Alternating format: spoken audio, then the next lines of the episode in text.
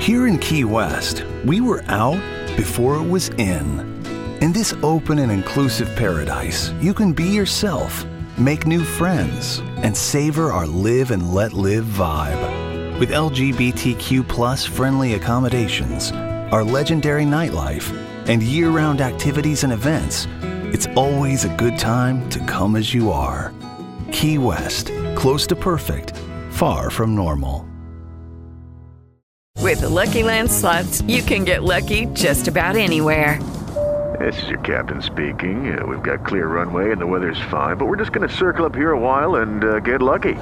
No, no, nothing like that. It's just these cash prizes add up quick. So I suggest you sit back, keep your tray table upright, and start getting lucky. Play for free at LuckyLandSlots.com. Are you feeling lucky? No purchase necessary. Void where prohibited by law. 18 plus terms and conditions apply. See website for details. Era do áudio.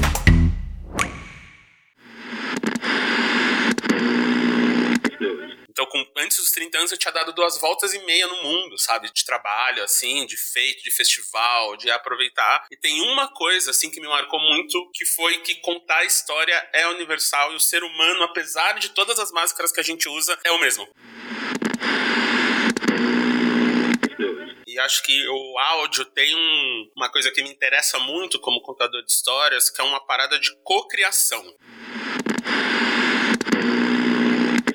O podcast é a mídia que mais engaja. É a mídia que tem mais engajamento, é a mídia que a galera mais ouve. E no final, isso vem porque você cria um contrato social, um contrato com o seu ouvinte. Hoje eu converso com Marcel Isidoro, ou simplesmente MM Isidoro. Ele é produtor, roteirista, autor, diretor e, acima de tudo, um grande contador de histórias, um estrategista de narrativas. O MM é o diretor e roteirista de projetos como Amarelo Prisma com Emicida, audiolivros da saga Harry Potter, Mulher Maravilha, muitos podcasts e muito mais que a gente vai descobrir junto nesse episódio. E se você já é um ouvinte, por favor, favor, tira 20 segundinhos para avaliar a era do áudio no teu tocador de podcast. Isso nos ajuda a chegar a mais pessoas. Bora começar? Bom, bem-vindo, MM Isidoro. Obrigada por aceitar meu convite, por estar aqui na Era do Áudio. Prazer falar contigo. Ô, Ananda, obrigado você pelo convite. É um prazer estar falando aqui de algo que pra gente é só uma conversa, né, diária que a gente faz. É verdade, é verdade. Inclusive, eu vi que ontem, né, tu fez uma live com Jordan Peele e hoje tu tá aqui na Era do Áudio, então, o homem do povo. Eu me sinto lisonjeada, né? Desculpa qualquer coisa, enfim. E achei muito massa. Falei pro meu marido, ele ficou pirado, ficou surpreso surtado, achou super legal, ele é muito fã. Somos e, todos, bom, né? Pois é. E por sinal, tu tem uma relação forte com o mercado internacional, né? De trabalhos que tu fez, né? Experiências que tu tem, pessoas que tu conhece. E gostaria que tu contasse, né, para mim um pouco da tua história e se essas experiências lá fora ajudaram a, a te moldar como profissional, te ajudaram a ter uma visão específica, assim, sobre o mercado de audiovisual, sobre as indústrias criativas no Brasil. Então, acho que mais do que me moldar como profissional, acho que me moldou mesmo como pessoa, assim. E aí, naturalmente, isso vai, né, para qualquer um, uma das facetas que a gente se apresenta por aí. E o profissional vai muito, porque eu comecei minha carreira no audiovisual mesmo, né? Cinema, televisão, publicidade, assim, fui diretor, produtor, roteirista. É do tradicional, né? Do cinema, televisão e publicidade durante muito tempo. Comecei a trabalhar com 13 anos de idade, assim. Já tô com 24 anos de carreira, né? Já tô ano que vem completo minhas bodas de prata. Então,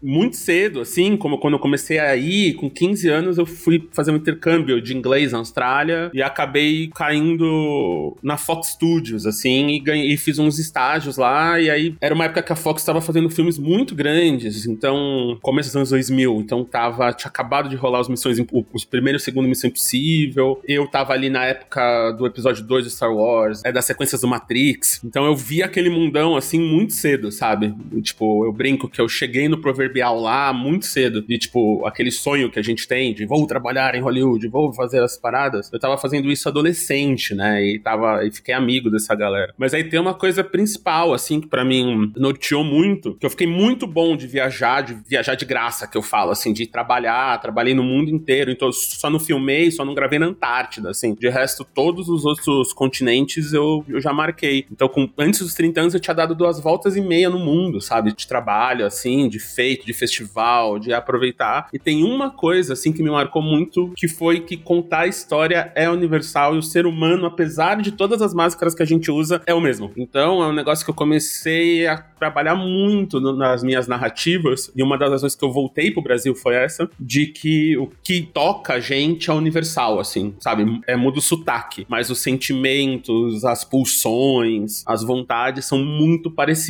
assim. Eu uso dizer que são iguais, não importa se você está no interior do Zimbábue ou você tá no Festival de Cannes. E eu passei por isso, assim, teve uma vez que eu dei uma viagem, festivais enormes, assim, aí eu tava, sei lá, numa festa com o Leonardo DiCaprio e depois, dois meses depois, eu tava numa aldeia no meio do Zimbábue com um xamã, e aí a galera começou a ficar bêbada e eu comecei a conectar que a, o chaveco entre as pessoas eram muito parecidos, sabe? Eu falei, cara, não mudou nada. Depois que a máscara caiu, que o álcool derrubou a máscara, não importa se é o DiCaprio chavecando a modelete ou o xamã aqui, a galera que tá em volta do xamã, né, to, é, tomando os chás e tal, chavecando a galera aqui em volta. É igual. E aí as minhas narrativas começaram a ficar mais universais, assim. E aí rolo, como começou a rolar essa interlocução muito forte. Então eu até falo que eu não sei fazer filme brasileiro, porque um filme brasileiro é muito, é muito específico, né? Eu não sei contar, não sei o mercado, eu tenho muito problema mesmo, assim. Mas aí é isso, daí do nada rola de ficar batendo papo com o Jordan Peele na internet, sabe? Então fica, então não posso reclamar. É, eu, eu noto, né, que na área do audiovisual e agora especificamente podcast, a gente olha muito para os mercados estrangeiros, sobretudo a América do Norte, né, que é o mercado mais maduro, mais sustentável na área de podcast. E eu acredito que no Brasil a gente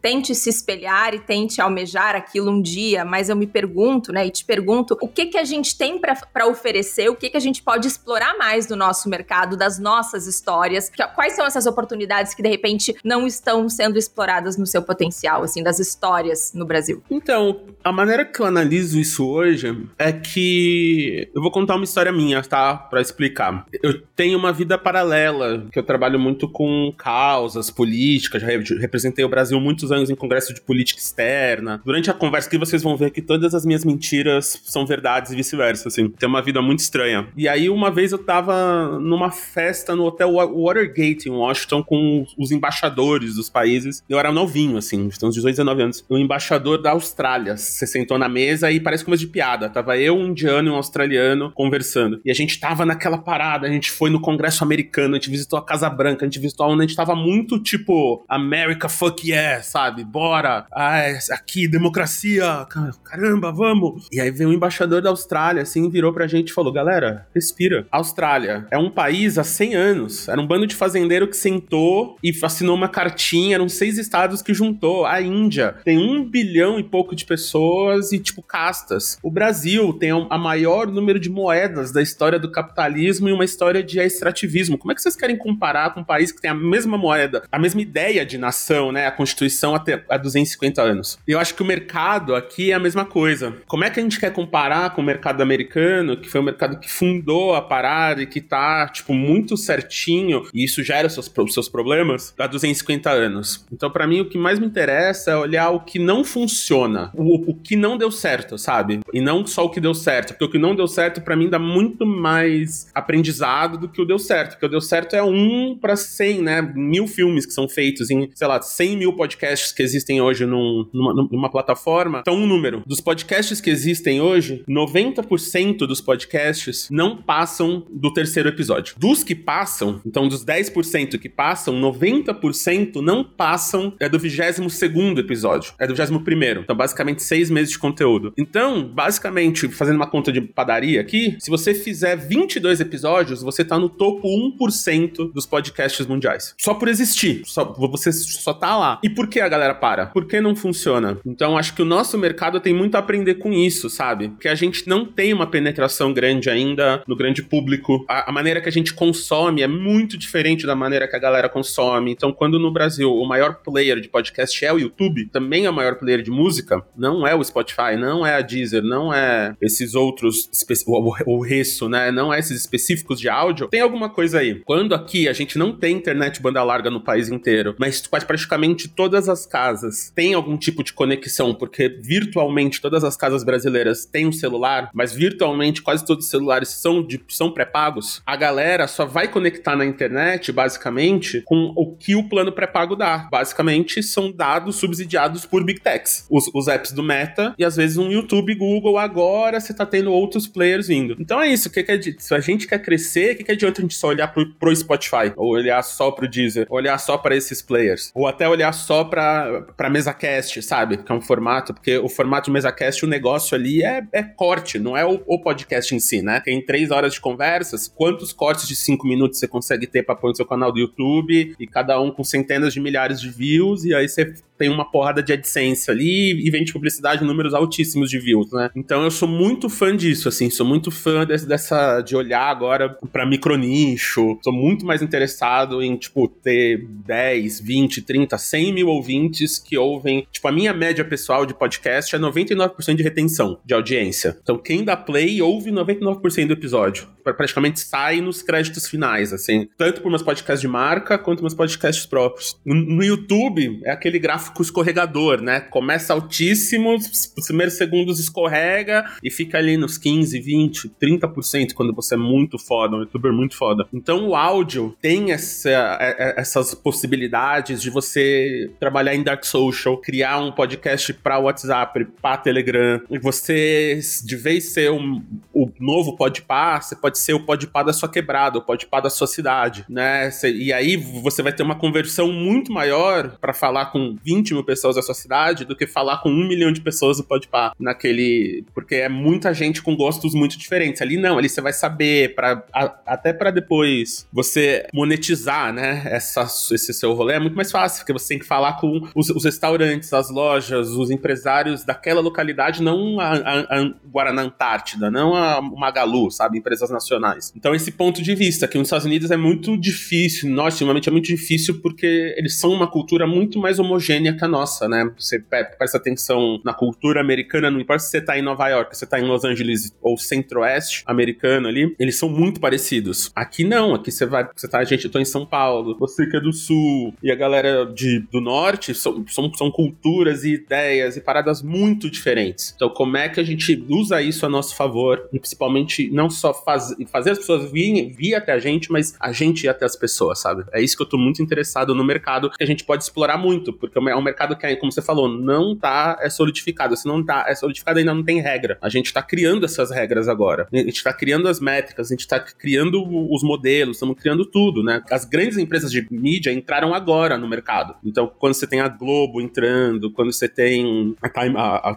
ia falar, é, é Time Warner, mas a Warner Discovery, essas empresas, ou até a Audible chegando aqui no Brasil, né? Uma Amazon pensando em áudio, assim, a gente tá criando agora. O que que é o mercado, quais são métricas, métricas, quais são os KPIs, o que é uma boa audiência. Até muito pouco tempo atrás não existia. Já que a gente tá no ano do podcast no Brasil há 10 anos. Né?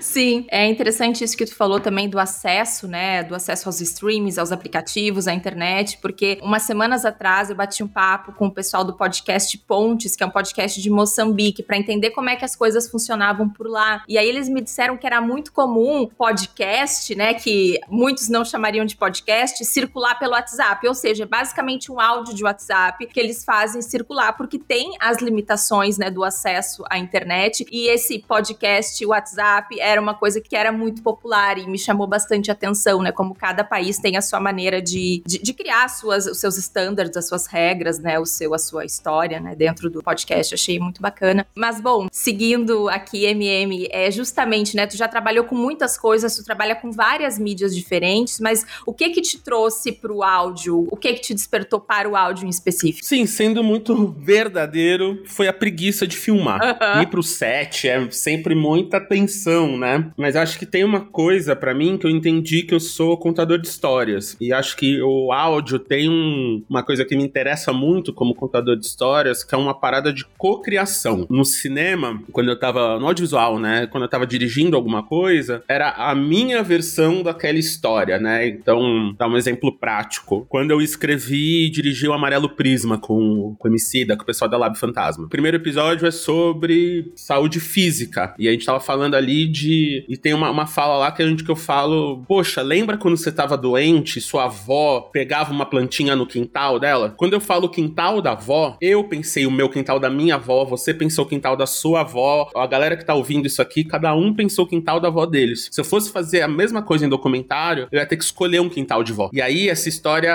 あ tem um impacto, obviamente, mas não tem um impacto de co-criar. E quando eu comecei a entender isso, quando eu comecei a entender que o áudio, o único conteúdo companheiro que te acompanha nas coisas, né? A única coisa que você consome fazendo outra coisa, não importa se é uma música, se é uma notícia, se é o rádio, se é o podcast, se é uma rádio novela, se é um audiolivro, você tá pode estar tá parado sem fazer nada, mas quase sempre você pode estar tá ou na festinha dançando, que tá fazendo alguma coisa, né? Ou você tá lavando roupa, ou você tá no carro, ou você tá malhando fazendo qualquer coisa, o áudio tá lá com você. Então são alguns, alguns vetores, assim, que me trouxeram. E aí, quando eu entrei de cabeça, assim, uns 4, 5 anos atrás, foi um rolê que comecei a entender essa, essa potência, né? Porque é a coisa mais primal que a gente faz como ser humano, que é sentar em volta da fogueira e contar história. É o único sentido que a gente não desliga, né? Tipo, você tá dormindo, você ouve uma sirene e você acorda. Às vezes um cheiro, uma luz, uma cor, uma coisa você demora mais, mas o ouvido tá lá. Alguma coisa da. Quando a gente tava na floresta e tinha o leão vindo atrás da gente, a gente se desenvolveu assim. Então acho muito poderoso como contador de história o áudio. E é, é interessante porque mesmo não sendo uma, uma mídia visual, ela é visual porque cada pessoa cria, né, a sua Eu acho imagem, que é a mídia mais visual que existe. Né? O livro, o, o, livro também proporciona uma coisa parecida, né, de cada um imaginar a sua coisa, né? Exato. Então, eu acho que é bem um para agora que eu tô criando formatos novos que eu ainda não posso falar publicamente sobre isso, mas mas tô fazendo uns projetos aqui que eu tava falando, que, é exatamente isso, assim, tipo, eu não posso pensar como cineasta, tem que pensar quase como um escritor de livro, um autor e um autor de teatro. É muito mais, tipo, a caixa preta do teatro, né? Tipo, um teatro sem cenário com o livro do que o cinema. É uma outra coisa, assim. Que é isso, não importa onde você tá, eu tenho que fazer você imaginar alguma coisa, sabe? Eu tenho que projetar diretamente através do seu ouvido imagens para dentro do seu cérebro. Então, como é que eu faço isso? Qual é o som? Qualquer ação, qualquer a voz, que, que é o efeitinho, né? O que eu, que eu, gosto de chamar de identidade sônica do, de cada cena. Então, como é que a gente faz isso? Eu tô muito me divertindo horrores, assim. Tipo, é muito melhor, né? Você vai fazer uma cena, às vezes, de uma ficção, eu ia filmar, abrir a câmera, ficava ali, aí hoje eu falo, não, não, tá faltando um passarinho aqui, assim. Aí vem um cara, coloca o som do passarinho, você tá com o fone com o olho fechado, fala, isso, isso, isso, mais pra direita. E aí ele só aparece, assim, ele só entra pra direita, você fala, ah, era isso, era isso que faltava, que da hora. Sim. E quando tu começa um projeto, que tu tem muita experiência com projetos multimídia, tu já pensa que ele poderá virar uma outra coisa, um outro formato, ou tu vai fazendo uma coisa por vez, ou tu já vai pensando lá na frente, como é que é esse teu processo de, eu ia falar repurposing, de, sei lá, de, de, re, de recriar, né, um, uma, um projeto, de replicar para outra mídia? É, a, aqui a gente tá, usa um nome, uma palavra que eu odeio, que é o desdobramento. Ah, ok. É, aqui, aqui, aqui no Brasil virou essa palavra, mas eu não gosto dessa palavra. Então, eu não gosto porque que é isso. Eu, não, eu acho que na internet, uma das minhas vidas, eu dou muito a consultoria de estratégia narrativa, né? Para projetos, para empresas, para campanhas. E uma das coisas que, se você já trabalhou comigo, você já me ouviu falar, é que eu não acredito em desdobramento, porque eu acho que você pode fazer o que você quiser na internet. Só que cada mídia é uma mídia. No sentido de, se você pegar a mesma história e contar como novela da Globo, novela da Record, série do SBT, série da Netflix, série da HBO, vão ser coisas muito diferentes. Não dá para desdobrar uma novela da. Uma novela novela da Globo para uma série da HBO. São processos diferentes, ideias diferentes, linguagens diferentes para a mesma história. Eu acho que a rede social, a internet é a mesma coisa, assim. Então,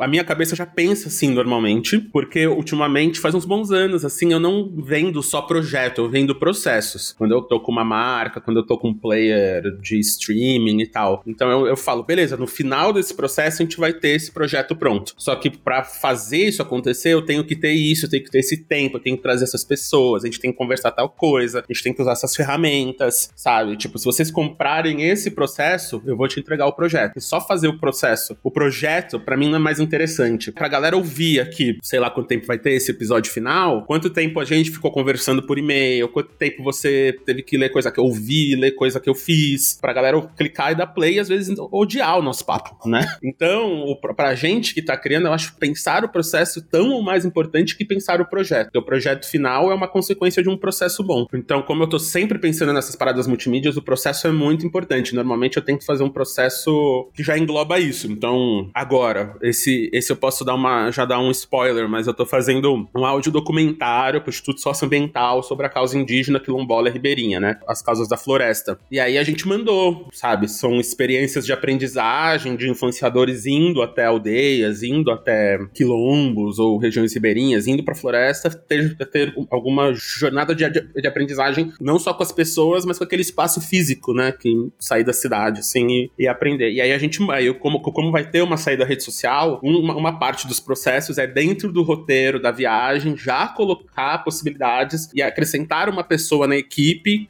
para captar vídeos e fotos e, e, partes que vão ser usadas na mídia social, mas não vai ser usado no episódio é, particularmente, sabe? Então, assim, dentro do roteiro da experiência, não necessariamente o roteiro do episódio, a gente colocou momentos para a produção desses conteúdos, dessas fotos, desses lugares que vai se desdobrar, com muitas aspas, em conteúdos para as outras redes, porque são conteúdos visuais, né? Então, é, é esse hack, assim, que a gente acaba fazendo de dentro do próprio roteiro. Por exemplo, se você viu o Amarelo Prisma e ver as mídias que a gente fez com o Amarelo Prisma, a ideia era essa, assim, era um conteúdo muito cabeçudo, que tinha o um podcast de uma hora e meia, tinha um corte menor de 10 minutos pro YouTube, tinha os posts de, de rede social, né, principalmente Instagram. E aí dentro do roteiro tava muito bem já, já é demarcado isso, o roteiro inteiro da, do episódio. Essa fala aqui é uma fala que se autocompleta porque é um corte do Leandro, do MC da falando alguma coisa que vai pro vídeo e que vem pra rede social. Uma pergunta muito específica, muito curta, para os 40 entrevistados responderem, para virar um corte de 30 segundos para um rolê. Então, dentro do assim, mas se você ouve o podcast, tá lisão. Mas dentro, mas dentro do podcast, já, dentro do, do roteiro, eu já fui demarcando. Porque eu acho o meu, o meu produtor, o Gui Pinheiro, do sócio da Ampere, ele fala muito isso, assim. O Kubrick tinha uma. Ele sempre falava em entrevista que cada um dólar que ele que ele economizava, que ele gastava na pré-produção, era 5 dólares que ele economizava na produção. Então, para mim é isso, assim, eu gosto muito da pré e da pós, que para mim é onde eu faço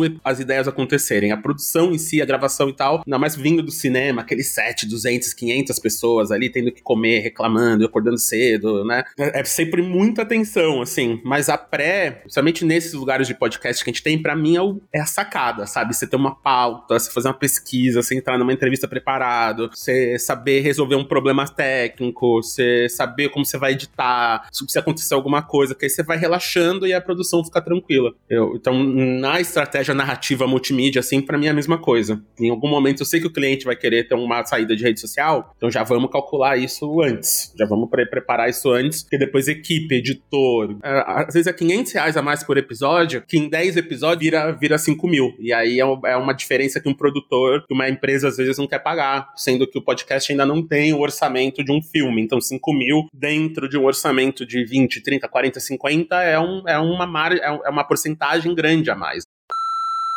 Eu tô interrompendo a entrevista bem rapidinho para te fazer um pedido muito importante. Se você tá gostando da era do áudio, vá ao seu tocador de podcast favorito e siga ou assine esse podcast. Essas coisas como deixar seu follow, deixar seu review são muito importantes. Assim, os aplicativos de podcast mostram esse programa para mais pessoas. Por exemplo, se você tá ouvindo pelo Spotify, além de seguir, também pode deixar umas estrelinhas lá pra gente. Obrigada por ajudar esse podcast a crescer. Here in Key West, we were out before it was in. In this open and inclusive paradise, you can be yourself, make new friends, and savor our live and let live vibe. With LGBTQ friendly accommodations, our legendary nightlife, and year round activities and events, it's always a good time to come as you are. Key West, close to perfect, far from normal. Me bateu uma curiosidade sobre como é que funciona quando uma obra ela é adaptada para áudio. Por exemplo, a saga do Harry Potter, né, que tu dirigiu, fez o roteiro também, não foi, MM? Sim, então, o do Harry Potter o que a gente fez foi a Pottermore com a Storytel, a Pottermore que é, é a editora é da J.K. Rowling, e, e a Storytel, que é um serviço de audiolivros, tinha os direitos de adaptar para cá, e aí eles chamaram eu e o Ícaro Silva para narrar, e aí o que a gente fez foi, é basicamente o livro, a gente tá lendo o livro, respeitando, só que a gente tomou certas liberdades com algumas passagens de adaptação. Primeiro que a gente fez, fez uma parada que não é o Ícaro lendo o livro, é o Ícaro interpretando o livro. Então, se vocês ouvirem, o Ícaro faz 241 vozes diferentes, que são os 241 personagens diferentes que aparecem nos sete livros da, da saga. E meu trabalho como diretor foi basicamente ficar olhando ele ser genial, assim, que o moleque, não é que ele te parava, ele fazia a voz do narrador, parava, fazia as vozes do Harry, parava. Não, ele lia corrido, assim. Tem até um vídeo que a gente postou e Harry falou: Olá, blá blá blá blá. E, e, e Dumbledore falou: Harry, blá, blá, blá. Tipo, ele só lia, ele só lia, assim, a página ia mudando a voz, assim, ele ia mudando o corpo, ia mud... era real muito impressionante. Foi um ano, assim, que eu fiquei impressionado com meu amigo de quão genial ele é. Mas aí a gente tomou certas liberdades de retraduzir certas coisas e readaptar certas coisas, assim, porque o Ícaro, como um, um homem preto LGBT, eu, como um homem preto, não podia deixar certas coisas passarem, assim. Então, um exemplo aqui é. É um livro que envelheceu bem em certas coisas. E não tô falando nem, nem do politicamente correto, assim, sabe? Já era uma. Já, já era uma questão nos anos, anos 90 quando ele saiu. Ele é muito, muito machista, sabe? A Hermione não pode gostar de quadribol, porque não é coisa de menina, né? Ela não pode. Então ela vai pra Copa do Mundo e quando volta pra, pra Hogwarts, ela não pode falar porque ela é menina, isso não é coisa de menina. É ridiculamente gordofóbico, muito capacitista, todo xingamento é retardado, débil mental, lerdo. E aí a gente começou a mudar isso, assim, a gente começou a questionar e mudar. E a gente entrou num acordo com a Pottermore, então a gente retraduziu, porque no para encaixar na boca do Ícaro, pra gente falar, para dar uma voz, o Ícaro não podia ser essa pessoa que falasse essas coisas, sabe? Ainda mais que a gente tá apresentando para uma geração nova, né? Os filhos dos nossos amigos, assim, então. E a história é demais, a história é boa. A história, ainda mais o quarto livro pra frente, é muito incrível, assim, a, a, a narrativa, você engaja muito. O Ícaro narrando já era, já era genial. Mas assim, foi um presente, né? Brincar com. O áudio tá me trazendo possibilidades de brincar com coisas que no audiovisual eu teria que ter, é, que ter nascido branco de olho azul publicitário americano para poder brincar, sabe? Tipo, é no, americano inglês, assim, que ia ser muito difícil eu, no Brasil, preto, diretor, dirigindo, um, dirigindo Harry Potter, sabe? Mas aí ali a gente conseguiu dirigir, conseguiu questionar, conseguiu trazer parte da história, colocar o nosso molejo dentro da narrativa. E é isso, se você gosta do Harry Potter, vai ouvir, né? Porque eu fiz não, mas tá muito legal. O Ícaro é um gênio, assim, vale a pena para ouvir o Ícaro. E esse é um exemplo também da importância do empenho nessa parte de produção e não necessariamente contar com a edição para poder resolver os problemas, né? Ainda mais numa saga tão, tão longa, né, MM? É, não, a gente tinha que ter muito preparo, a gente, a gente tratou como um, um, filme, assim, porque o Ícaro, pra quem narra audiolivro, para quem nunca tem curiosidade de saber como é feito um audiolivro, um audiolivro quase sempre, por contrato, por exemplo, nesse, a gente podia ficar só três horas gravando. Por dia? Por dia, porque sua cabeça dá tilt. É uma parada cansa muito, assim, você ter que ler a página, narrar, saber onde tá, narrar, ainda mais nesse caso que tinha voz diferente para fazer. Então a gente tratava como um filme mesmo, assim, ah, ó, amanhã a gente vai ler 15 páginas. Então, ó, vamos ser dessa, dessa. Eu me preparava, o Ícaro preparava, a gente já chegava meio, ele já chegava meio aquecido, ensaiado, sentava, gravava um pouquinho, tomava um chá, voltava, gravava três, três horinhas, vambora. Então, cada livro ali que você tá ouvindo, então a média de acho que é 15 horas, a média dos sete livros, assim, cada livro. Tem livro de 20 e poucos, tem livro de 8. Acho que o primeiro tem 8, o último tem 20 e pouco. A gente, a gente demorava de um a dois meses, é, de um, um mês e meio a três meses por livro, assim, pra gravar. Então, e isso assim, a primeira passada. E aí tem vezes que você não tem uma palavrinha aqui engasga, você não ouve. Eu, eu ainda te acompanhar o Ícaro, acompanhar a gravação, acompanhar no auge da pandemia. A gente não tinha engenheiro de áudio, tava só eu e ele no estúdio. Sabe, o engenheiro ia de manhã, deixava tudo pronto, voltava à noite para pegar os arquivos para subir para Inglaterra. E eu ficava tendo que operar a mesa, ler o texto, ver o Ícaro, prestar atenção na atuação. Aí tinha umas vezes que então, tipo, a gente teve dois momentos. Então, teve esse primeiro momento da gravação, editava, e aí na edição tinha uma passada de erros muito muito na cara. Ia para Inglaterra, eu já vinha da Inglaterra e depois tinha uma outra passada dos cabeças da Pottermore, porque a J.K. Rowling fala, é é português, né? E aí, Bom, tipo. ela morou aqui em Portugal, inclusive. É, né? então, ela morou em Portugal, exatamente, ela fala. Então a parada é isso. E aí eu fiz algum. Como eu fiz o audiolivro do Chico Felice, que acabou de ganhar ó, a Comic Con, o prêmio da. Ai, maravilhoso. Da eu CCXP. É, então. Aí foi o primeiro audiolivro que eu dirigi, que foi o da Elk, com a, com a Fernanda Stefanski narrando. Aí depois a gente fez o, o Potter, assim, um rolê que eu fiquei muito. Imagino que tenha sido um desafio maior por ser uma obra tão extensa. É, então, é um desafio e esse desafio de fazer todo dia, né? Tipo, durante um ano. Ah, e é isso. Se o livro não fosse legal, ia ter sido um martírio. Mas como o livro é, é legal, por exemplo, o Ícaro é muito fã desde criança da obra, assim, a gente fazia com prazer. Ele ficava comentando, e falava: Meu Deus, essa cena, esse carro, esse personagem, olha isso, ah, a pessoa morreu, vamos chorar. Então foi muito. É muito legal, assim. Mas é um processo que é isso. Não dá pra, não dá pra sentar e ler o livro, sabe? É, é muito difícil você fazer isso. É só sentar e ler. E, MM, uma, uma dúvida que surgiu agora, por exemplo, falando, né, do livro Mulher Maravilha, que por acaso eu, eu adorei, eu escutei e tal, achei muito bom. O teu trabalho como estrategista de narrativas, nesse tipo de obra, tu consegue exercer ali o teu trabalho ou ele é muito mais direção, já que imagino que não se tenha a liberdade criativa pra fazer alterações, né? Porque tem ali, ou tu tem uma licença que tu tem que ir, né, com a editora. Então, acho que depende do caso, depende do livro. Então, Mulher Maravilha, como ele nasceu em audiolivro e depois virou livro, tem algumas coisas assim que eu, eu combinei com o Chico, combinei com a, com a Mari Rollier, que foi a editora dentro da Storytel do livro, a editora de livro, né? Não a editora de edição cortes, que tinham certas coisas que tinham que encaixar bem na boca da Fê, da narradora. E às vezes, se você não escreve falando em voz alta, você não rola. Então, quando eu tô escrevendo roteiro de podcast, quase sempre eu gravo uma versão eu, pra eu ouvir, pra ver se tá encaixando, se tem ritmo, se tá rolando, e depois ainda faço um- uma versão nova com um narrador, sabe? Pra ver o que encaixa melhor na boca da pessoa, o que, que vai encaixar. Então, pro, pro Mulher Maravilha específico, eu- a gente tomou certas liberdades nesse lugar. E aí, pro, pro Harry Potter, a gente ia pra esse outro lugar, assim, porque, por exemplo, o Harry Potter, ele é muito ruim de, de ler em voz alta, porque a J.K. Rowling, ela, ela escreve sentença dentro de sentença, ideia dentro de ideia, ela não usa ponto, ela usa vírgula, principalmente na a tradução em português, ela é muito assim, então ela fala, ah, IMM estava falando com a Nanda, vírgula, Nanda que mora em Lisboa, vírgula, é Lisboa que é a capital de Portugal, vírgula,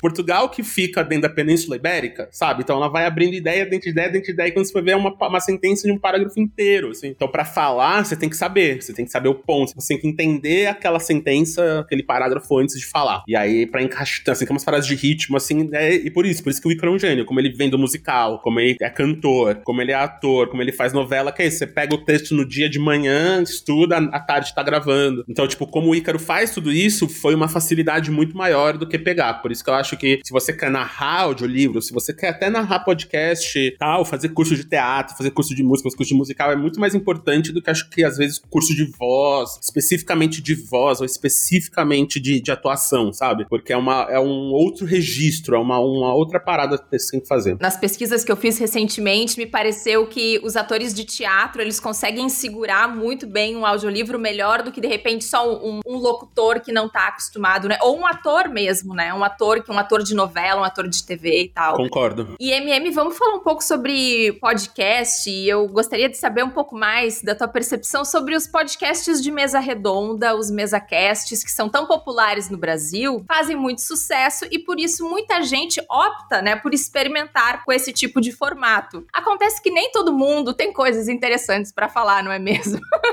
e às vezes muita gente vai pra esse formato e eu me pergunto se eu acho que nem sempre é o melhor formato. Eu queria, eu queria saber de ti o que que tu acha assim dessa explosão de todo mundo querer fazer um mesacast e um podcast aí de conversa de bar e se isso tá saturado na tua opinião. É, então, eu concordo. Eu acho que o, o MesaCast, né, é o, o formato que mais funciona no Brasil porque a gente é social. Mas ao mesmo tempo, eu acho que é o que mais funciona no Brasil porque a gente ainda não ousou um direito a criar, a pensar em, e produzir outros formatos. Então, estão vindo aí. Tanto que é isso. Vem o Spotify, adapta o paciente 63 do Chile pra cá, é hit. Vem o, o Chico Felice, faz um narrativo, faz um, um true crime, que não é um true crime, mas é um true crime ao mesmo tempo, na Mulher da Casa Abandonada, é hit. Porque a gente não tá acostumado ainda, a gente não chegou. Tipo, a gente tá acostumado com a rádio AM, né? A gente tá acostumado, porque é, uma, é só um- uma readequação on demand de um formato muito antigo. Mas a gente ainda não chegou lá, porque o MesaCast tem essa falsa impressão de ser mais fácil. E é, de novo, aquela métrica que eu falei, assim, tipo, Quando, quando você pega do 90% dos podcasts que, que existem param no terceiro episódio, e você faz uma análise fria, e eu que tô no meio e falo com a galera, dou muita consultoria, mentoria pra galera, assim, é isso, a galera chega com essa impressão de, porra, vou pegar. Eu, porque quase sempre acontece no audiovisual, né? Eu vou comprar a câmera foda, vou comprar um microfone bom, vou ter a internet, vou colocar uma, uns LED atrás de mim colorido, vou colocar uma tela para ter o logo do patrocinador, como é que eu monetizo, blá blá blá, e não se fala de pauta, não se fala de pesquisa,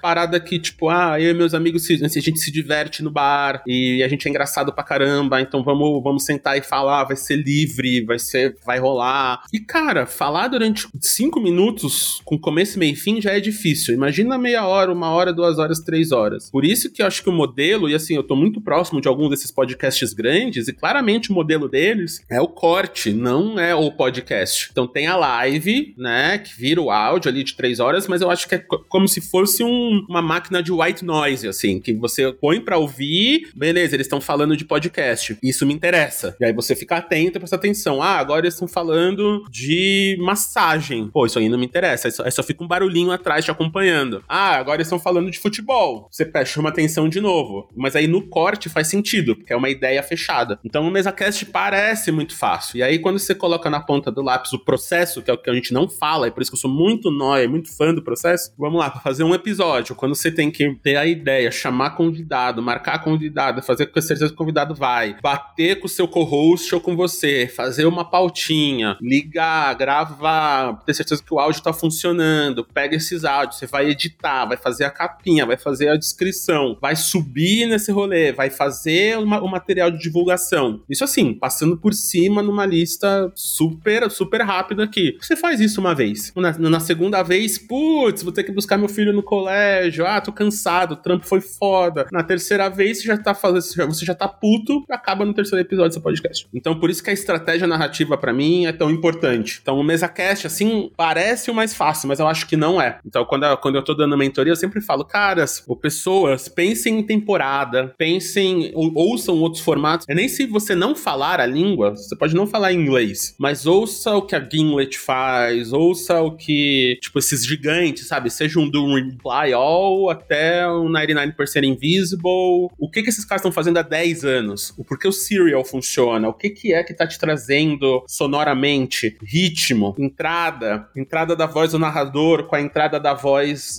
da entrevista. Começa a entender os blocos que você pode construir, porque às vezes é mais fácil você gravar a temporada inteira e ir lançando. Você quer fazer ao vivo, quer fazer entrevista, tá? E se, se naquela semana o, o entrevistado não aparecer, acontecer algum problema, você tem uma pauta fria, você tem um gravado para te ajudar aqui, você pode ter um semanal durante um ano, mas é, é mais fácil você pensar em, por exemplo, em quatro temporadas de 13 episódios, que aí dá os 52 no, no fim do ano. E aí você faz, ah, essa temporada eu vou falar sobre podcast, essa temporada eu vou falar de audiolivro, essa temporada eu vou falar. E óbvio que você vai bater nos outros temas, mas te facilita para achar pauta, para achar convidado, para preencher um episódio se você não tiver esse episódio, se for um episódio que você tem que encher a linguiça ali, porque no final a maior treta para mim é que o podcast é a mídia que mais engaja, é a mídia que tem mais engajamento, é a mídia que a galera mais ouve, é a mídia que tá gerando mais mais ROI em investimento, assim. E no final isso vem porque você cria um contrato social, um contrato com o seu ouvinte. Então, se você fez um, dois, três podcasts saindo toda terça-feira, 10 horas da manhã, e esse podcast tem uma hora e meia, se um dia sair na terça com meia hora, o seu ouvinte vai ficar puto. Se sair com duas horas, ele vai ficar, ele também pode ficar puto. Se sair na quarta, ele vai ficar puto. Porque ele tava guardando aquele episódio pra uma hora do almoço, pro ônibus, pra alguma coisa que vai caber naquela uma hora e meia ali. Então, a parada que a gente sempre, por exemplo, eu sempre faço piloto. Eu piloto, assim, tem episódio, tem podcast às vezes que eu piloto cinco, seis episódios pilotos, assim, antes de ir pro primeiro, sabe? E às vezes não é o piloto de meia hora ou uma hora, é o piloto de dez minutos, assim, de como é que você, se em um minuto isso ficar chato, imagina com dez, né? Então eu pego todas as ideias que a gente tem, jogo no roteiro, gravo, gravo com alguém e tal, e a gente vai filtrando até que faz um episódio piloto. Na verdade, quase sempre os nossos pilotos são os que vão pro ar, os primeiros episódios que vão pro ar, que agora, né, fazendo isso há 20 anos, a gente é mais fácil. Mas é isso, então o MesaCast eu acho que parece fácil, não é. É tipo você olhar um Faustão, um Silvio Santos, um Luciano Huck, de ficar no ar tantas horas numa televisão é muito difícil chamar atenção, acontece muita treta, e eu acho que tem uns, uns formatos que são mais fáceis, assim. E acho que essa coisa que você falou lá atrás de olhar pro mercado. A gente olha pro que é sucesso, não pro que pode ser. Então é isso, ah, isso aqui, o Podpah, o Flow, esses aqui são sucesso, vamos fazer igual. Mas, cara, audiolivro, ficção, podcast em Dark Social, tem tantos outros formatos crescendo muito, assim. Então, por exemplo, você quer ser cineasta, antes você fazia uma HQ, hoje você pode fazer um audiodrama, né? Aí você pega o Homecoming, a série da Amazon, foi baseada num podcast. Você pega o, o Song Exploder, é também um podcast que virou série da Netflix, Shrink Next Door. Então tem muitos outros, tem muitas outras coisas que vieram do áudio e viraram outra coisa, assim. Mas não são mesa cast. É muito difícil ver um mesa cast virar alguma coisa, sabe? Assim, pensando em, em estratégia narrativa, criação de, de, criação de propriedade intelectual, essa que é uma outra parte do mercado. Agora ficou mais fácil apoiar a Era do Áudio. Entrando em apoia.se barra ajude a Era do Áudio, você pode fazer uma doação esporádica a partir de R$ reais, sem compromisso, sem assinatura mensal. É o valor que você pode e acha justo. Já se você quer ser um apoiador mensal, entra em apoia.se barra a Era do Áudio e garante o acesso ao nosso encontrinho mensal dos ouvintes. Se você está fora do Brasil, pode acessar as opções equivalentes no Patreon. Esse apoio financia a edição do podcast para eu entregar episódios semanais aí no seu tocador. Então ajude e divulgue. Todos esses links estão aqui no box de informações do episódio. E agora a gente volta para a entrevista.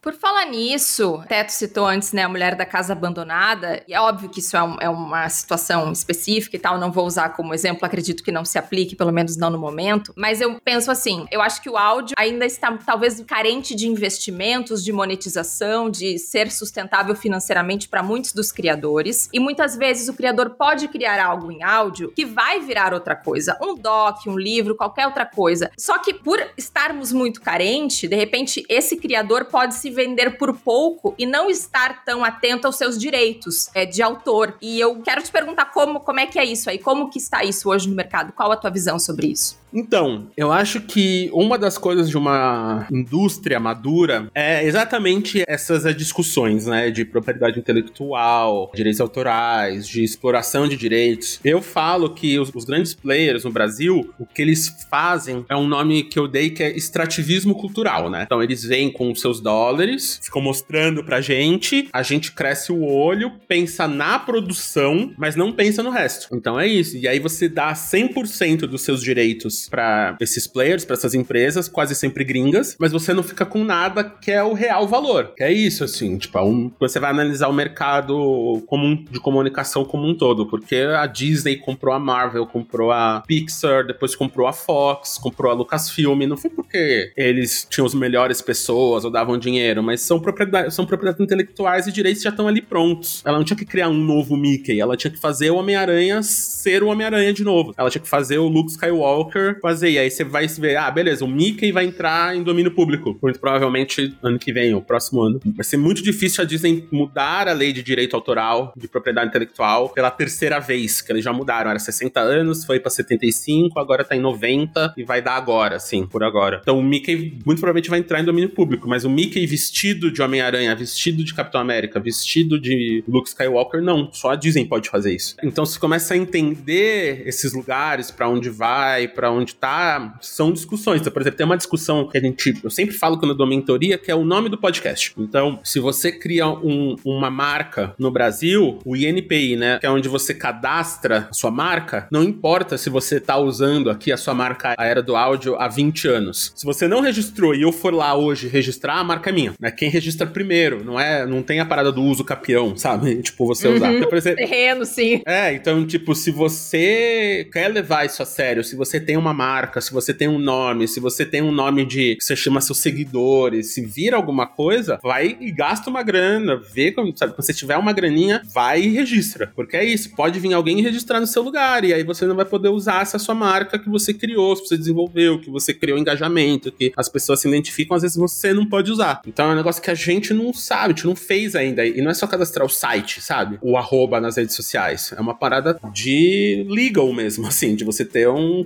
uma, uma consultoria, porque você não tem nem como, como, entrar com recurso, às vezes. Porque a lei é isso. Então, quando a gente começa a pensar essa parada de, de propriedade intelectual, como é uma discussão que eu tenho muito, eu gosto muito, assim, que é grande parte da estratégia narrativa, é isso. Então, o áudio, eu acho que hoje é um dos grandes criadores das próximas propriedades, grandes propriedades intelectuais. Então, aqui é o que a gente já falou. A gente falou do, do Chico Felice, Mulher Maravilha, agora a Mulher da Casa Abandonada, séries que foram para streaming. Vai sair uns projetos meus aí que é bem nesse lugar, onde a gente tá começando propostas narrativas em áudio para depois, clara a ideia de ser um teste para adaptar para outra coisa. Como é que a gente vai? Então, pro criador é muito importante prestar atenção nisso. Então, por exemplo, eu, eu vou falar uma coisa aqui que é quase uma, uma parada, porque a gente, a gente produtor pensa o Brasil, principalmente, a gente foi criado nesse extrativismo que é focar na produção, não na exploração desses conteúdos, né? Então a gente foca nisso, como é que eu produzo, como é que eu tenho a grana da produção, como é que eu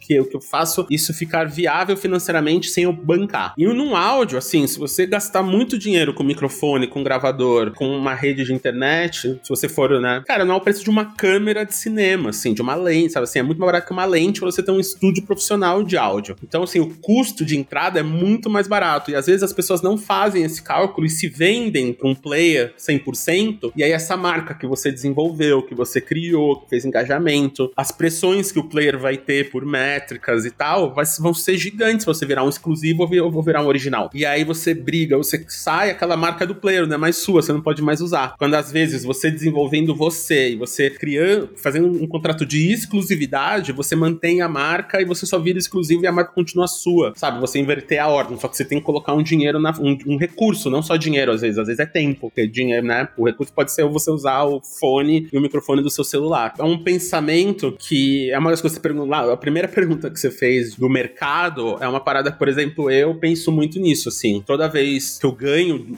uma grana, eu tenho quase um fundo próprio de desenvolvimento meu, assim, de tipo, tem essa grana aqui que eu vou guardar para em algum momento esse ano eu vou ficar um mês sem trabalhar, dois meses sem trabalhar para desenvolver alguma coisa, para testar uma ideia, ou para pegar um trampo que não vai pagar tão bem, mas vai me levar para um outro lugar, ou vai fazer outra coisa nesse lugar, pensar e desenvolver história, sabe? Ou, ou uma propriedade, ou alguma coisa assim. Sim. Eu acho que tem uma, uma entrevista que tu deu em algum momento que tu falou que todo produtor é um produtor independente. Uhum. E, então isso vai mais ou menos ao encontro disso, assim, de tu poder tentar viabilizar os teus trabalhos e não depender tanto desse dinheiro de produção, algo nesse sentido. É, então, no Brasil a gente não tem o estúdio, né? A ideia do estúdio, a ideia da. Assim, o único lugar que tem isso é a Globo. Então, o Estúdios Globo, que produz as coisas da Globo, tá conectada nesse lugar maior. De resto, não importa se é uma produtora gigante tipo a 2 Conspiração, uma produtora de áudio tipo a Impera Rádio Novelo ou B9, todo mundo é independente porque tá dependendo, tá, né, tá dependendo de algum,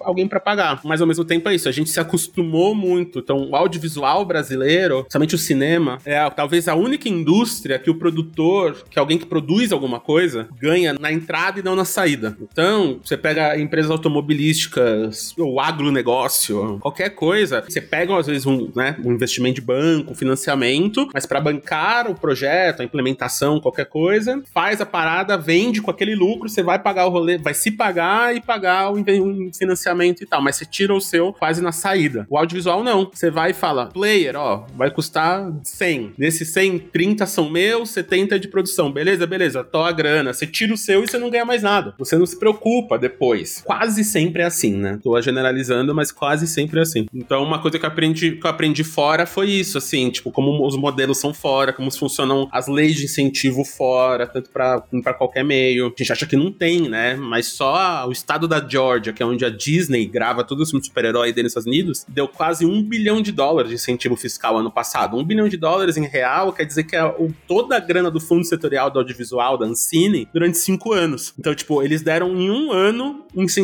fiscal, que o que muda lá é que eles dão um tax rebate, que é você gasta e a gente te devolve uma porcentagem da, do que você gastou aqui. Mas você tem. Here in Key West, we were out before it was in. In this open and inclusive paradise, you can be yourself, make new friends, and savor our live and let live vibe. With LGBTQ plus friendly accommodations, our legendary nightlife, and year round activities and events, it's always a good time to come as you are. Key West, close to perfect, far from normal.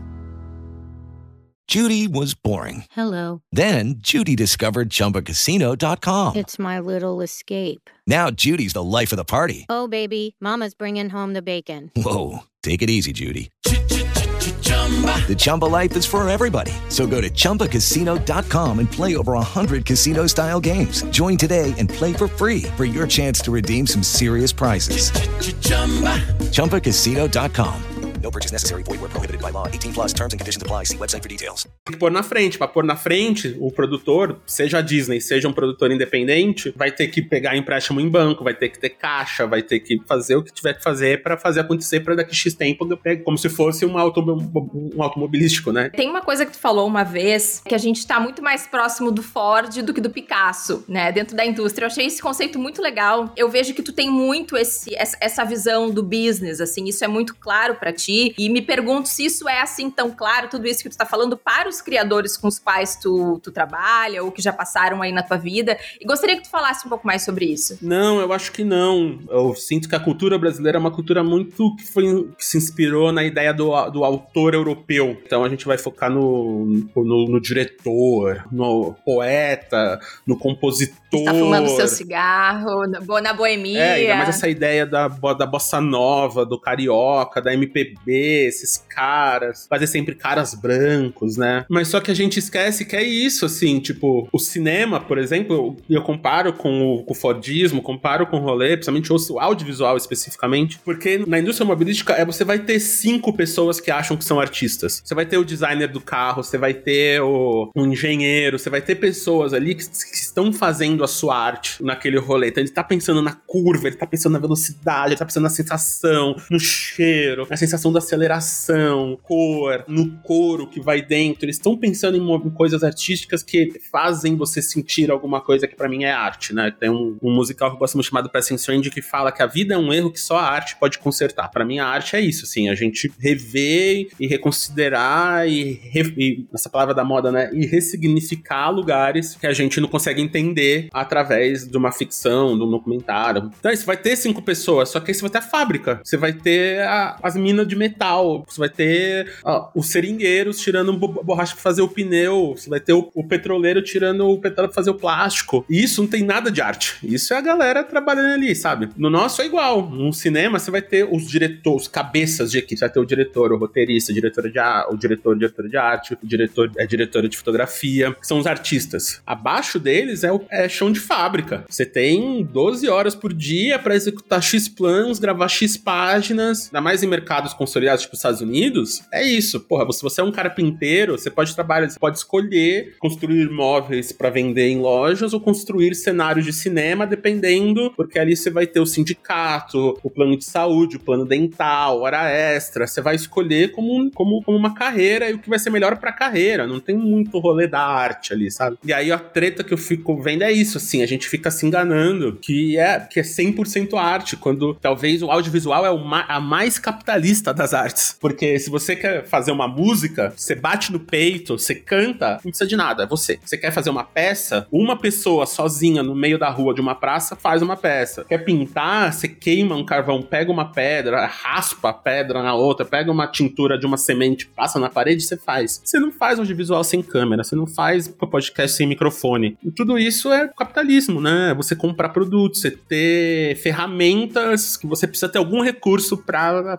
fazê-las para elas existirem. Então a gente não esquecer disso, eu acho muito muito importante, porque a gente esquece. E quando a gente não esquece, facilita, tipo, mais da metade do trampo. De a gente entender que é isso. São artes que demandam recursos, não só grana, mas tempo, pessoas, equipamentos, ferramentas, conceitos, ideias, aprendizagens, tudo isso, assim, para simplesmente existir, né? Quando a gente vem, principalmente o cinema, até um podcast, assim, a gente pensa na quantidade de grana que você precisa, de tempo, de pessoas, e até pessoas que não. Você pode estar fazendo sozinho a parada, mas teve alguém que fez o computador, teve alguém que fez o microfone, teve alguém que fez a câmera, teve alguém que, que fez o coding do programa que você usa, do aplicativo que você usa, então a gente esquece. Então quando você resolve, quando você entende, é isso, assim, eu, eu acho que eu sou muito bom, na verdade eu acho que eu sou bom em poucas coisas na vida, eu sou mediano em muitas delas parece que é mais, assim, mas tem uma coisa que eu sou bom que é isso, é pitching, porque quando, quando você entende o negócio, você entende o pitching, para você fazer as suas coisas fica muito mais fácil, que é tipo um chaveco, é uma paquera, e a paquera quase sempre não é sobre você, é sobre a outra pessoa. E isso é tipo, você quer aprender a fazer pitching bom? Passa um dia no shopping. Entra numa loja e fala, só tô olhando. Ou entra e fala, ah, quero olhar uma camiseta. E aí vê se a vendedora ou vendedor não aparece com uma blusa, uma saia, uma calça. Aí você vai sair com uma camiseta, você quer uma camiseta branca, você vai ser camiseta branca e vermelha, não sei o que. Pera, porque ela te vendeu e você não sabe a intenção dela. Você não sabe, ela nunca te falou que ela tem uma métrica, que ela tem X, porque ela tem que vender naquele mês. Ela nunca te falou isso, ela nunca te falou por que ela quer te vender. Ela falou só de você. Quando você investe, quando você pensa no negócio e você faz um pitch, não para esses players grandes, ou se você faz campo, faz coisas comerciais, né? Tipo um branded content, vai trabalhar para marcas. E você faz o pitching que resolve, que o pitching é sobre resolver o problema do outro, gerar valor pro outro, é indiferente o que você faz. Quase indiferente, assim. Porque a pessoa viu o valor ali agregado. E você vai resolver um problema, você vai gerar valor, você vai gerar grana, você vai gerar um faturamento, você vai fazer alguma coisa que vai resolver ali para ele. E é sobre ele, não é sobre o que você quer. E quase sempre, como artista, a gente inverte. De falar, ah, eu quero fazer essa história porque é importante para mim, eu quero fazer porque eu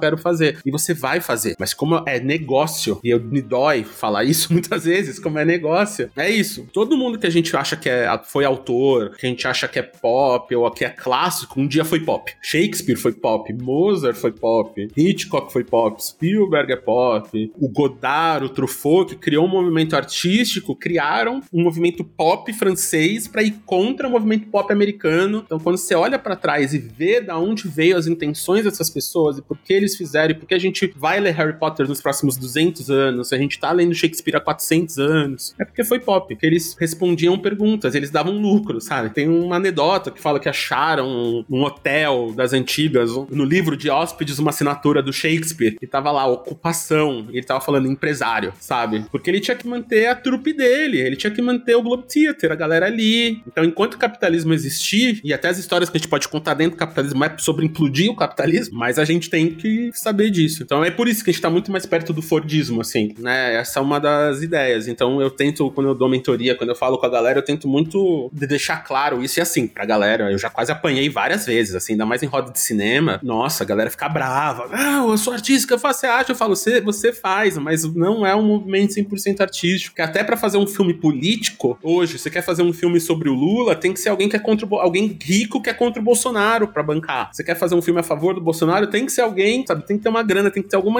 interesse que é contra o Lula, a esquerda, o PT para bancar, não sabe? Tipo, tem um interesse por trás, ou ideológico, ou, ou financeiro, tem um interesse ali. Não tem como alguém te dar milhões ou milhares de reais ou de dinheiros para você fazer alguma coisa se não tiver esse interesse, sabe? Nesse sistema que a gente tá. É isso, é impossível fugir ao capitalismo atualmente. Nossa, obrigada, MM. Adorei essa, essa tua última resposta, foi muito interessante. Sinto que estou saindo mais inteligente dessa conversa. Muito bom, muito bom. que é isso. E olha, foi um prazer falar contigo, mas antes da gente terminar, gostaria que tu falasse um pouco onde as pessoas te encontram. Tu também tem a tua plataforma de saúde mental. Fica à vontade para falar um pouco sobre isso. Como é que tá a saúde mental dos produtores de conteúdo, que enfim, deve, não deve estar tá muito bem, mas enfim, conta aí os teus, teus canais para as pessoas te encontrarem. É, então, começando pelo fim aí, uma das coisas que acho que a galera mais tem que tomar cuidado é a saúde mental, assim, um negócio que eu até falei muito, até o vídeo que você viu do Jordan Peele, um negócio que eu bati muito com ele quando eu falei com ele, é muito massacrante, assim, né? Você, ainda mais no desenho que a gente tá tendo hoje, onde a, você é a própria obra, quase, né? Você é a sua própria criação, então é a sua conta, é essa personagem que você cria. É isso, a diferença de você. Eu já ajudei, falo com muito, né? Sou amigo de muita gente do mercado, esses criadores, atores, cantores, gente famosa. E é isso, é a diferença de se a pessoa não gosta daqueles stories, daqueles reels, daquele episódio que você fez, ele, ela não gosta de você. É, é isso que a galera sente. Então tem isso e tem o simples fardo de produzir conteúdo, assim. E por isso que eu acho que a palavra conteúdo é uma palavra que tomar muito cuidado, porque não é, para mim, não é só o conteúdo. O conteúdo para mim é vazio, sabe? O que a gente faz é muito rico, é muito importante, é muito trabalhar com palavra, trabalhar com narrativas, trabalhar contação de história é uma coisa que é antes era reservado para os xamãs, era reservado para os padres, para os bispos, para os caciques, porque é uma parada que é muito foda, assim, é muito rica e é quase espiritual, assim. Então é um superpoder. Eu sempre falo que é um superpoder. Então a gente tem que tomar cuidado com o superpoder, porque tal qual o tio Ben ensinou a gente, grandes poderes, grandes, grandes responsabilidades, principalmente pra gente. Então se a gente não cuidar da gente, a gente vai implodir. E vários desses criadores grandes estão ali sorrindo com os, nas suas Ferraris, nos seus Porsches, nas suas viagens, mas estão chorando dentro de casa e pedindo ajuda porque não, não tá dando conta. Então, se vocês vão entrar, se vocês já estão, se vocês estão crescendo, criem mecanismos, criem estratégias para cuidar de vocês, assim, porque o que a gente faz é muito forte e eu sempre acabo, assim, quando eu vou falar de saúde mental especificamente, eu sempre falo que todo mundo tem um superpoder. Tem gente que faz bolo, tem gente que joga futebol, tem gente que fala, mas todo mundo tem um super, um super poder. Se o nosso contar histórias, da hora, usa isso. E brilha. Brilha, brilha do seu jeito. Porque se a gente brilhar junto, a gente vai virar essa constelação que ninguém vai apagar a nossa luz, sabe? E é só assim que a gente vai fazer algo diferente. Nem, é nem melhor nem pior, mas diferente. Então, se você vê os meus conteúdos, vê o que eu tô produzindo, as, as narrativas que eu tô desenvolvendo nos últimos anos, desde a criação do, do Eu Estou, é nesse lugar, assim, de fazer mais e mais gente brilhar, e não só eu, que eu, eu sozinho não vou fazer nada, assim. Então é como é que traz vozes e corpos, e ideias e visões e cosmovisões e para dentro e, e, amplificar essas várias vozes. E aí é MM Isidoro, MM 2Ms, que eu sou redondo e marrom igual chocolate, Isidoro com Z. Aí em qualquer rede, basicamente tô lá causando todos os dias. Também tem uma coluna no UOL. Eu tento escrever a cada 15 dias. Então lá na,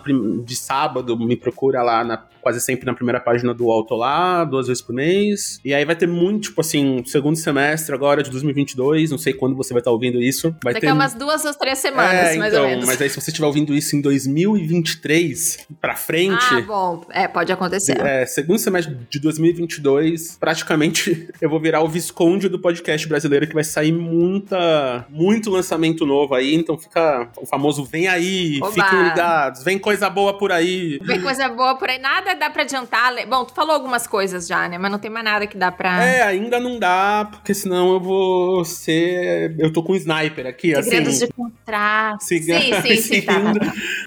Mas só que tem coisas muito. Assim, eu vou, eu vou- te dizer. é, Eu vou te dizer. O que eu posso dizer é. Algumas das coisas são. Eu acho que são as melhores coisas que eu já fiz na vida. Uau. Assim, de eu, de eu ouvir e falar: caralho, eu fiz isso mesmo. De possibilidades, de narrativas. Tipo assim, juntou tudo que eu sempre eu sonhei fazer, que eu queria fazer em alguns desses projetos. E vai assim, ser um resumo dessa conversa que a gente teve aqui. De juntar negócio com direito autoral, com criação de propriedade, com narrativa, com áudio, com desdobramento, com as várias aspas, assim. Então, assim, tô, tô biruta de fazer oito projetos ao mesmo tempo, que vão lançar todos meio juntos. Tô biruta. Mas tamo aí, né? Vamos fazer e depois eu tirar umas férias bem longas. Então, se vocês não me virem na rede social, eu tô, tô tudo bem. Mas vem aí, se alguém quiser mandar DM, quase sempre vejo lá, respondo, se tiver alguma dúvida, precisar de alguma, alguma mão aí, que é isso. A gente só vai sair dessa junto e a gente tem que se ajudar. Bora lá. Isso aí. Então, muito obrigada, MM. Um prazer falar contigo. Te desejo todo sucesso. Vou estar muito atenta aos projetos do hashtag Vem Aí, que vão rolar aí no segundo semestre, tá bom? Obrigado, não, e aí só pra falar isso, galera, a gente tá cedo pro mercado ainda. Se, você tá ouvindo isso, se você tem interesse no áudio, o mercado do áudio está acontecendo, ainda não aconteceu, não é porque existe o Podpah, tipo, o Podpah e o Flow são o Chaplin, sabe? Ainda não, ainda não veio o Jorge Lucas, ainda não veio o Spielberg, ainda não veio o Jordan Peele da parada. A gente tá no, na época do filme mudo ali, sabe? Então, não parem e fiquem com essa conta. Tenta fazer 22 episódios. Fazer 22 episódios você já tá na frente de 99% dos criadores de áudio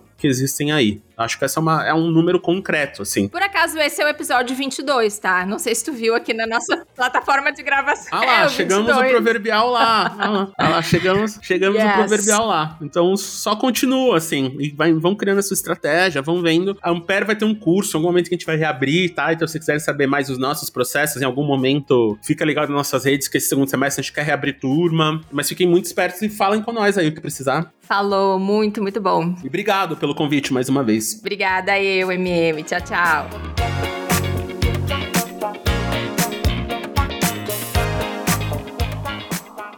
E aí, gostou dessa conversa? Se você quiser trocar uma ideia sobre áudio e comunicação e acompanhar a Era do Áudio nas redes sociais, é só seguir arroba a Era do Áudio lá no Instagram. E eu tô em todas as redes sociais como arroba Ananda Garcia. O nosso e-mail é aeradoaudio.gmail.com. Até o próximo episódio. Tchau!